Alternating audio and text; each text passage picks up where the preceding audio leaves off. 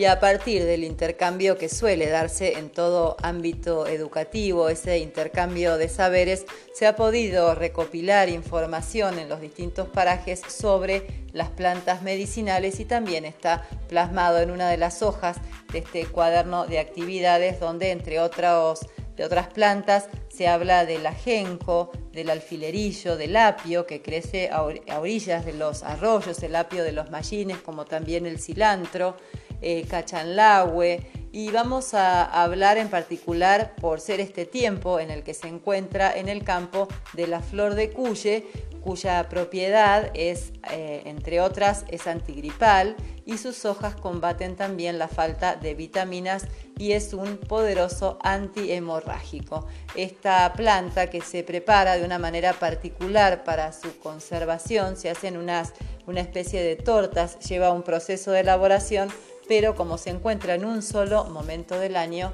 se puede conservar así para la gripe. Y en este tiempo es donde se encuentra esta flor de cuye. También eh, se ha recopilado información sobre el chantén, una planta que es muy buscada y muy utilizada por su gran poder como antibacteriano, además de antiséptico y antiinflamatorio. Tiene muchísimas propiedades el chantén, el matico o pañil para heridas, quemaduras, también a través de esta planta de distintas infusiones que se preparan con matico o pañil pueden tratarse úlceras y otro tipo de inflamaciones, también alivia trastornos digestivos y respiratorios, tiene un gran poder antibiótico y es un analgésico natural.